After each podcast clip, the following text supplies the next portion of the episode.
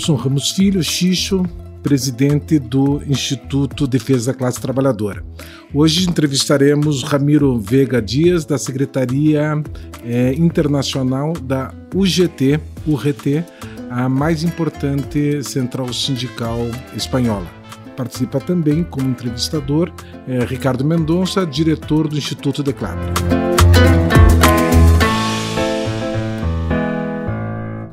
Ramiro, os temas eh, que serão objeto dessa nossa conversa são referenciados no, nas experiências espanhola e, e brasileira. É, o Brasil passou recentemente por uma reforma é, trabalhista que destruiu os direitos dos trabalhadores e estamos nas às vésperas de uma reforma sindical que, se mantida o projeto originário, é, que tramita no Congresso Nacional será um desastre para a organização dos sindicatos no Brasil. A Espanha, por outro lado, passou por diversas reformas trabalhistas. É, nos últimos sete, oito anos. A justificativa na Espanha foi a mesma que a justificativa no Brasil. Seria necessário diminuir os direitos dos trabalhadores para criar empregos. Gostaria que você, para começar, falasse um pouco sobre qual foi a fundamentação das reformas, das diversas reformas trabalhistas eh, na Espanha, e se lá naquele país, no seu país, se isso resolveu o problema do emprego e se as pessoas estão vivendo melhor agora sem direitos. Bueno, primero quiero agradecerte, Gillo, por, por invitarme al instituto y por, bueno, poder conversar con, con ustedes, contigo y con, con, Ricardo. Y respecto a los temas estos, ¿no? De lo que está pasando en, en Brasil y lo que ha pasado en España hace algunos años, eh, la justificación para la reforma laboral que hubo en España, para las reformas laborales que hubo en España, la primera con el gobierno socialista y la segunda con el gobierno del Partido Popular, eh, fue que eh, a raíz de la crisis, una crisis muy muy fuerte económica que empezó más o menos en el año 2007-2008, se produjo un, aumento muy muy importante del desempleo en España, llegó a haber casi 6 millones de personas en el desempleo sobre una población activa de 20 millones, entonces eh, hubo una tasa de desempleo que se superaron el 25%. Y, la razón que encontraron estos gobiernos para, para implementar estas reformas laborales fue que se necesitaba un marco laboral más flexible, un marco laboral no tan rígido supuestamente como el que, como el que teníamos en España. Produjo en primer lugar la reforma del gobierno socialista, también con la presión de las instituciones europeas que presionaron para que en España se hagan este tipo de, de reformas y esa fue una reforma laboral ya que fue rechazada, por supuesto, por nosotros, por los sindicatos. Realizamos una huelga general contra esta reforma del gobierno socialista. Es una reforma que ya abrió las puertas a, más precarización en el empleo, fomentando algunos, eh, facilitando ¿no? la realización de contratos eh, precarios, como en ese caso eh, recuerdo específicamente los contratos a tiempo parcial y también la disminución en, el coste de las indemnizaciones. Pero el salto que dio el, Partido Popular con la reforma laboral de su gobierno ya fue cualitativo, ¿no? fue una reforma mucho más agresiva. De hecho, el ministro de Economía en ese momento, cuando hablaba públicamente con sus pares europeos se refería a esa reforma laboral como una reforma muy agresiva, ¿no? Y se, jactaba de esto. Y, la verdad es que no, no, no, tuvo, no tuvo buenos resultados para, primero, para la creación de empleo, porque se siguió destruyendo empleo durante años. Algunos años después, creo que dos años después, sí que se empezó a, recuperar el empleo en España, pero no se puede decir que fue gracias a la reforma laboral. Además, el empleo que se creó y que se sigue creando porque eh, la herencia de esa crisis eh, una de las herencias es la reforma laboral y es el marco laboral que tenemos hoy, eh, es la creación de empleo de pésima calidad. En España se crea, casi todo el empleo que se crea es un empleo de, muy precario, ¿no? de contratos temporales, contratos a tiempo parcial, con muy bajos salarios, porque los salarios no han recuperado el poder adquisitivo que, que se perdió durante la crisis. Entonces nosotros rechazamos tanto una reforma laboral como, como la otra, que se vuelva atrás con, con estas modificaciones porque han hecho daño al mercado laboral español y a la vida de la gente. O Ricardo estu doutorando na Espanha e viveu eh, na Andaluzia. Ricardo, quer comentar um pouco o que o, que o Ramiro nos contou? Claro. É, bom, primeiro eu quero agradecer aqui a tua presença, Ramiro. É um prazer para nós tê-lo no Instituto. Esse é um assunto muito caro aos espanhóis e aos brasileiros, né? A gente falar em desemprego é, em países que estão tão irmanados na desigualdade é algo que poderia soar para a imensa maioria até algo comum, mas não, é um problema real, sério, efetivo e importante que tem condenado as, as pessoas a uma miséria muito grande, quer lá, quer aqui. O que eu tive a oportunidade de ver lá, além disso tudo que você já contou e que aqui né? Agora a gente começa a experimentar. A gente vivia um momento distinto daquele que viveu a Espanha pós 2008. Nos governos do PT, no governo Lula, no governo Dilma, nós tínhamos uma realidade de pleno emprego, uma realidade em que as pessoas tinham renda, capacidade de consumo, inclusão. E agora a gente passa a viver um quadro e um cenário parecido com aquele que vocês viveram nas duas reformas e mais especificamente depois de 2008. E um elemento que acho que chama bastante atenção aqui no que você me diz na tua fala diz respeito a essa pressão que vocês sofreram é, do ambiente externo, a pressão é, das instituições europeias para que essas reformas passassem. Essa tem alguns elementos que nós comungamos aqui dessa pressão externa, é, como por exemplo reformas constitucionais que sacralizam o pagamento de dívida pública em detrimento né, de investimento em saúde, educação e outros temas, reformas laborais que flexibilizam o mercado e permitem maior lucro, a reforma previdenciária. Como é que vocês enxergam esse papel ou esse eh, modelo todo transportado para cá? O que, que vocês podem prever para nós quando a gente importa esses modelos todos que vocês já viveram lá? Acho que isso para o brasileiro seria muito importante ouvir de quem já experimentou essa realidade. Es una pregunta bastante complicada porque me estás pidiendo la fórmula, la fórmula de la fórmula mágica, ¿no? De, de qué, qué, hacer para, para anticiparse ante este tipo de, de, modelo ¿no? que proponen, porque eh, lo que pasó en, Europa y en España particularmente fue la instauración de un modelo económico aprovechando la crisis, ¿no? porque la crisis supuestamente ha terminado, pero ahora nosotros seguimos teniendo el mismo modelo que, nos impusieron con la excusa de, la crisis. Eh, la verdad es que nosotros desde, desde, el movimiento sindical, particularmente nuestro sindicato, pero en realidad en unidad sindical con, con la otra eh, gran confederación que hay en España. Luchamos en las calles contra estas reformas, nos movilizamos, hicimos huelgas generales y siendo sinceros, no, no, no fuimos capaces de, de parar eh, este, este, impulso ¿no? de, de, del poder neoliberal. Y, y de hecho, esta, estas reformas también estuvieron dirigidas a debilitarnos. Y, nos han debilitado porque una, parte muy importante de, de, nuestra fuerza, de nuestra potencia es la actividad que nosotros hacemos de negociación colectiva. Y la reforma laboral lo que hizo fue eh, atacar directamente a la negociación colectiva. Ahora nosotros tenemos un modelo de negociación colectiva mucho más débil. No podemos realizar negociaciones que antes sí podíamos porque la negociación eh, a nivel sectorial era primordial. Ahora la negociación a nivel de empresa es primordial. Entonces eso precariza mucho las relaciones laborales. Además de eso, eh, hemos sufrido durante todos esos años una estigmatización eh, muy grande en, los medios de comunicación y desde los partidos de la derecha. entonces, bueno, hemos resistido eh, estas reformas, pero siendo sinceros, no hemos sido capaces de, revertirlas hasta ahora. Y por eso seguimos, incluso ahora que el escenario es diferente, nuestras reivindicaciones se corresponden con lo que perdimos en esos años. No, no, no, no podemos únicamente mirar al futuro o al presente, ¿no? sino que estamos eh, nuestra principal reivindicação ao atual governo da Espanha é revertir a última reforma laboral. Você fez referência à, à mudança de, de, paradigma.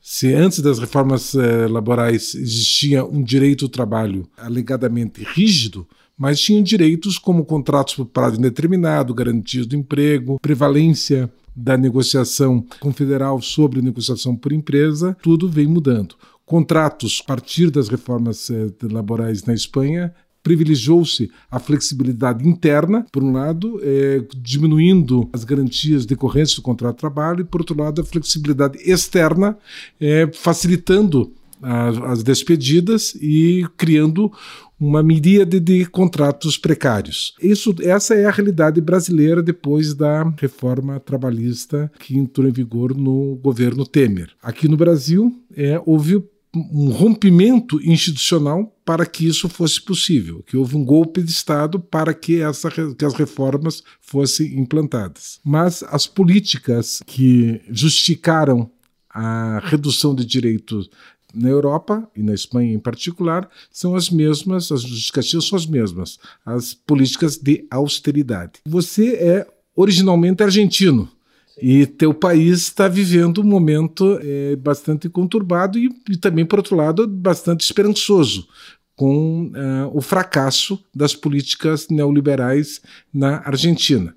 Se eu gostaria de te ouvir um pouco sobre isso, sobre a correlação entre as políticas neoliberais como destruidoras de direitos, que isso aconteceu não só na Espanha, mas, ou no Brasil, mas também em outros países da América Latina, e as consequências desse fracasso. Claro, sendo argentino, não falaremos em futebol, mas falemos da possibilidade da derrota do Macri y sus políticas austericidas. Sí, la verdad es que si pienso un poco en mi, experiencia, ¿no? Eh, me fui desde Argentina hasta España hace 14 años. Viví durante casi desde que tengo un poco de conciencia política en Argentina la gran crisis neoliberal que fueron los años 90 en Argentina y luego cuando bueno, eso desencadenó la gran crisis del año 2001 en Argentina y unos años después empezó a recuperarse el país, ¿no?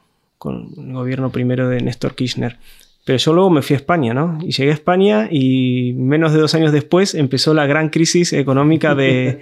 Entonces el, el, el neoliberalismo me persigue, ¿no? Y, sí, a pesar de existe, existen grandes diferencias ¿no? estructurales entre ambos países y supongo que también con Brasil. ¿no? En, España eh, existía quizá eh, una, una, base social o de cobertura social que en Argentina no existía, por eso las consecuencias fueron más dramáticas, ¿no? pero eso no quiere decir que la situación en, España fue trágica. ¿no? El empobrecimiento de la población fue notable y, no solamente con el desempleo, ¿no? sino mucha gente tuvo que irse del país para buscar sus oportunidades en, en otros países de Europa, incluso en esos años eh, en, Latinoamérica. Y, esa es la mejor prueba del fracaso ¿no? de estas políticas, ¿no? que no, no brindar oportunidades de, una vida mejor a la gente. ¿no? Y, el caso actual de, de, Argentina es quizá mucho más evidente todavía, ¿no? o sea, tres años y medio de gobierno. Eh, Macri eh, no ha conseguido resolver ni uno solo de los problemas que, tenía Argentina, pero sí ha logrado empeorar absolutamente eh, todo lo que el país había mejorado en los últimos quizá, no sé, 12 eh, años, ¿no? Antes de que él asumiera.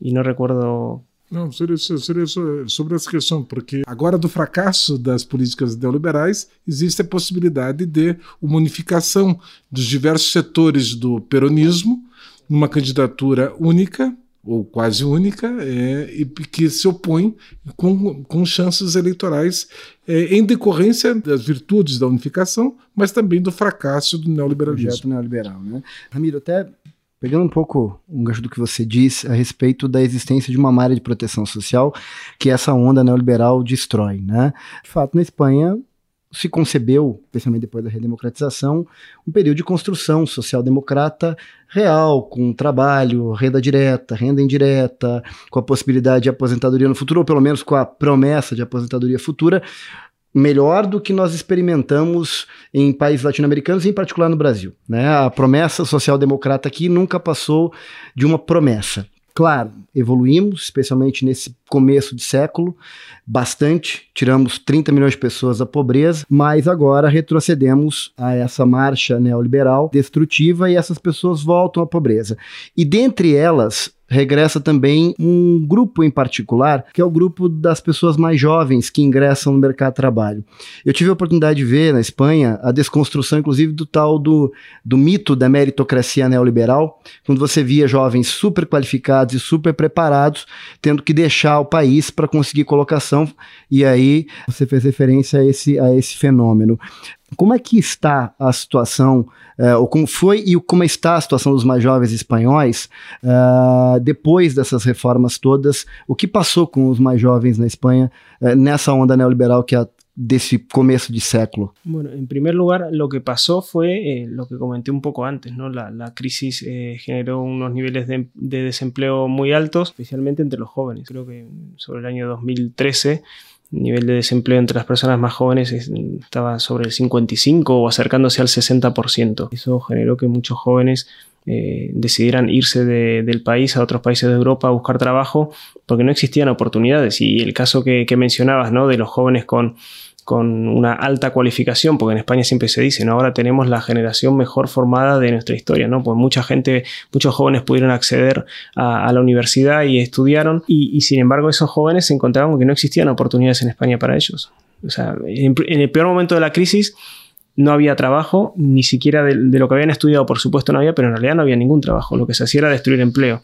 Y ahora que lo que se crea es trabajo de muy mala calidad, muchos de ellos tampoco encuentran oportunidades en España. Entonces, lo que, lo que mencionaba antes, que para mí es uno de los principales datos es, eh, o de los más importantes, es eh, remarcar que, a pesar de que la crisis, porque si uno ve las, los, los indicadores macroeconómicos de España, puede pensar que la crisis ha pasado, eh, en España hay una herencia de la crisis que, es, eh, que se puede ver en el empobrecimiento y, la falta de oportunidades. Y eso en los jóvenes ha impactado, creo que más que en ningún otro colectivo. Sim.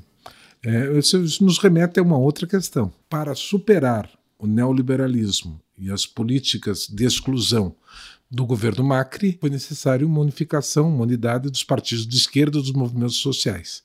No Brasil, a extrema-direita chegou ao poder e houve e manteve-se ainda a fragmentação dos partidos de esquerda. Na Europa, e particularmente na Espanha, hoje nós temos eh, basicamente duas frentes de esquerda, uma, o Partido Socialista Obreiro Espanhol, o PSOE, que está no governo, e do outro lado tem uma frente hoje, Unidas Podemos, que congrega a esquerda unida e o Podemos, um partido surgido é, muito recentemente. Nós acompanhamos também os problemas que foi que tem acontecido para uma unificação efetiva da esquerda para fazer frente à direita espanhola. Ainda mais agora com a criação de um partido muito parecido com o bolsonarismo, que é o Vox, que é um partido de extrema direita sem vergonha de ser de se afirmar como um partido de extrema direita. Quais são as expectativas do movimento sindical espanhol em face das eleições que se realizarão eh, dentro de 40 días. Expectativas es que no vuelva a pasar lo que pasó eh, después de las últimas elecciones, que los partidos que se declaran progresistas eh, no fueran capaces de ponerse de acuerdo para formar un gobierno. Existían la aritmética suficiente para que estos partidos pudieran formar gobierno y al final por sus diferencias no fue posible. Todas nuestras reivindicaciones y toda la esperanza que teníamos puestas en, la formación de, un gobierno progresista, un gobierno de izquierdas, han quedado en la nada. Han quedado en el llamamiento a nuevas elecciones con el riesgo de que el resultado no sea favorable en esta ocasión para, para esas posibilidades de un gobierno de izquierda. Eh, nosotros eh, mantenidos desde el principio es que queremos un, gobierno de izquierdas que atienda las necesidades que son las que he estado, comentando en, la conversación que estamos teniendo, ¿no? Eh, que tomen las medidas eh, necesarias para que las personas eh, que se han empobrecido, las personas que viven peor por causa de la crisis, puedan tener un futuro mejor. Y eso, la situación de inestabilidad, de inestabilidad y de falta de acuerdo, hace que sea imposible. Não só no, no, campo dos direitos sociais, mas também no campo dos direitos políticos. Nós estamos vendo que na, que na Espanha, a, desde a da, da redemocratização, agora nós estamos vendo uma, um arrefecimento é, das, da resistência e um recrudescimento da repressão, com a lei da mordaça, com a perseguição dos independentistas, na prisão política de dirigentes sindicais e de dirigentes políticos, fundamentalmente na Catalunha. Ou seja, as políticas neoliberais atacam não só os direitos sociais, como também os direitos políticos. Eh, nosotros, eh, una de, quizá antes no lo mencioné, pero es cierto, otra, otra herencia de la crisis es eh, tener un marco mucho más represivo de, la protesta social. durante muchos años hemos luchado y hemos estado defendiendo la, la, inocencia de cientos de compañeros sindicalistas que fueron encausados. Hubo un momento que hubo más de 300 sindicalistas eh, con causas penales eh, por simplemente ejercer su derecho a huelga con solicitud de penas de prisión de 5, 6 o 7 años y, eso no se ha revertido. Esa, esa normativa sigue vigente. Incluso, eh, como hablaba antes con un compañero, existe en el Código Penal Español un artículo que proviene de, los años del franquismo que criminaliza el derecho a, la huelga. Lamentablemente, a pesar de las promesas de los partidos de izquierda, la falta de acuerdo hace que no, se pueda encontrar una solución definitiva. Esse é um problema que também começa a, se transformar em algo cada vez mais real na realidade do movimento sindical brasileiro. Né? Você esteve é, em Curitiba com o propósito também de visitar o presidente Lula. vítima de uma prisão política escancarada, com o propósito claro de estabelecer esse projeto neoliberal de somar propriamente no golpe uh, e fechar o golpe, né, para que se fizesse possível estabelecer esse processo de reforma e destruição dos direitos sociais. E agora a gente vê também propostas na mesma toada do que havia na Espanha, né, de desconstrução dos direitos políticos, daqueles que ousam se opor a esse sistema tão vil e tão destrutivo para a grande maioria. Mas, assim, perguntando para ti em relação à lei mordaça e em relação às condições que vocês enfrentam hoje no movimento, no exercício dos direitos sindicais de vocês, da liberdade sindical de vocês. Mesmo com o retorno do pessoal ao poder, com a superação dos limites que o PP impunha, o que, que nós podemos esperar, o que, que vocês enxergam na Espanha em termos de capacidade de aglutinação e solidariedade com os trabalhadores? Você me disse que confessa que, em certa medida, uh, não houve uma capacidade de aglutinação para refrear as reformas. Agora, qual é a, a, mensagem de esperança que você pode nos trazer, no sentido de dizer uh, aos nossos sindicalistas que enfrentarão cada vez mais essa violência que vocês já estão enfrentando, o que, que nós podemos pensar daqui para diante, o que, que nós podemos construir para superar esse momento? Bueno, creo, creo que por parte de, del movimiento sindical Eh, y con la fuerza que nosotros tenemos hemos eh, resistido en, las calles. Eh, eso, eso ha hecho que la avanzada de, los partidos o de los gobiernos ¿no? que han emprendido estas reformas neoliberales no haya sido, no haya sido peor. Lo que pasa es que nosotros creemos que lo que necesitamos ahora, y, me parece que la ciudadanía en España sí que ha estado a la altura de, exigir un cambio de rumbo y que, era el cambio de rumbo que nosotros reivindicábamos ¿no? y que venimos reivindicando. El gran problema es que los partidos políticos de izquierda no han, no han, atendido ¿no? Esa, esa, esa, demanda o ese deseo de la gente expresado en las urnas en las últimas elecciones y sin un gobierno que pueda llevar adelante estas reformas que necesitamos eh, y que la calle está pidiendo es imposible, ¿no? Es imposible. Entonces nosotros apostamos a que eh, en las próximas elecciones, eh, de una vez por todas, los partidos de izquierda se pongan de acuerdo y atiendan las demandas del movimiento sindical y de la sociedad en general para dar solución a, a los problemas de los que estamos hablando.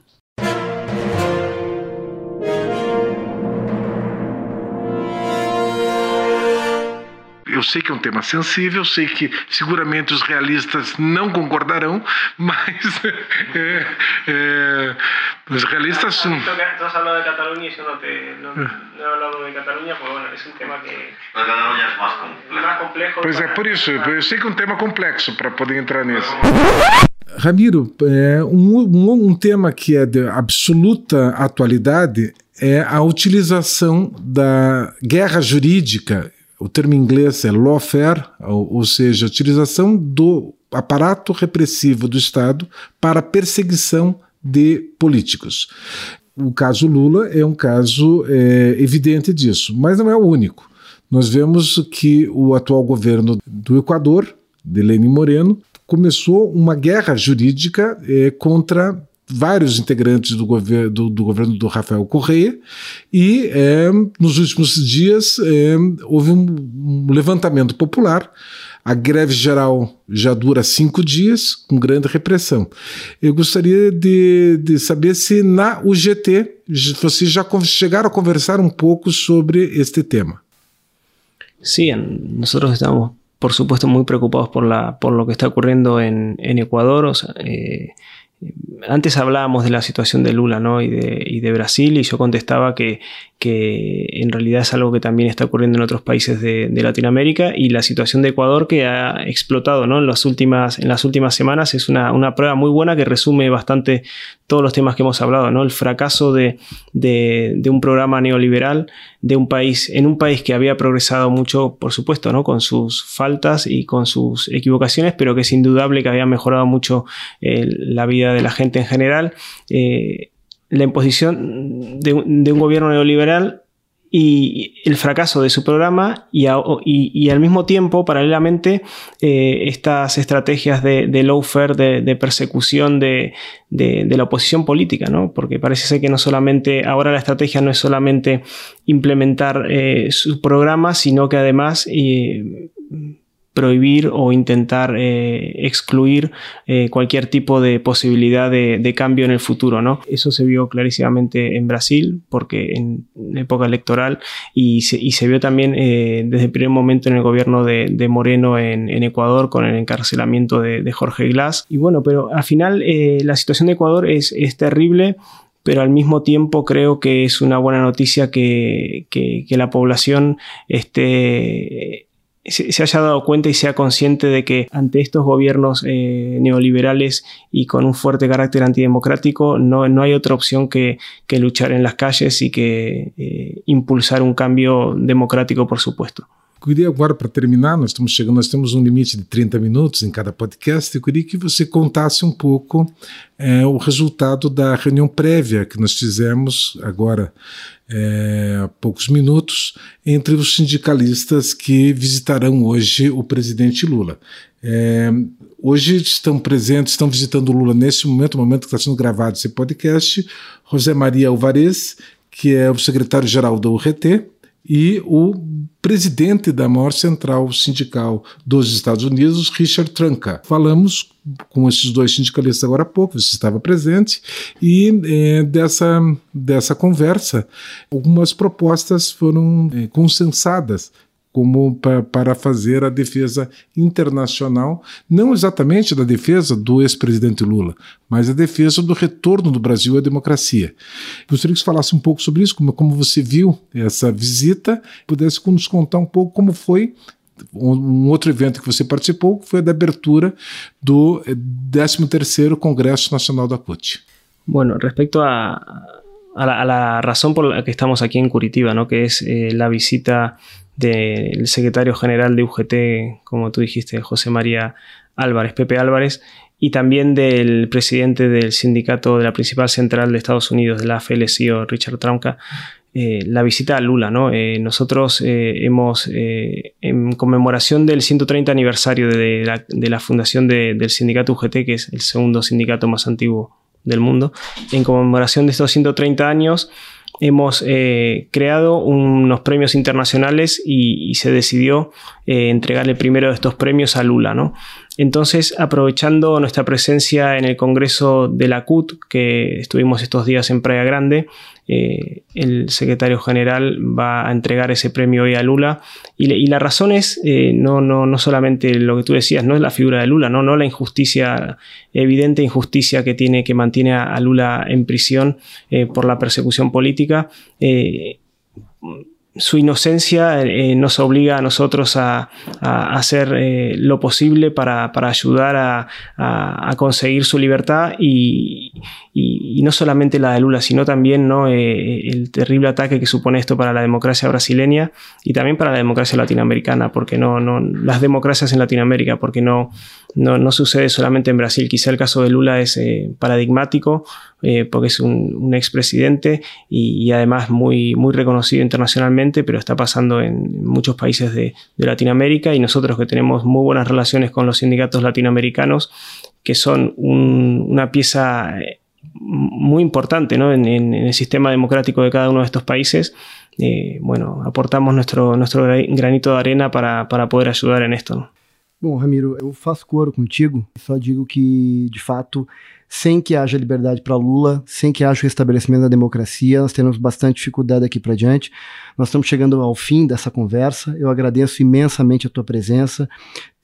Para nós foi um, uma grande oportunidade ouvir você um pouquinho, nos contar a sua experiência e certamente isso ajudará todos nós a entendermos que passos darmos também nas nossas dificuldades locais, regionais e colaborarmos para um, um país melhor daqui para frente. Muito obrigado mais uma vez por sua presença, Ramiro, e por suas falas. Muito obrigado e, por favor, transmita novamente ao Pepe, eh, secretário-geral da, da, da URT, o reconhecimento do papel fundamental que a UGT tem tido na defesa da democracia e na defesa da bandeira Lula livre. Bueno, no, muchísimas gracias a ustedes.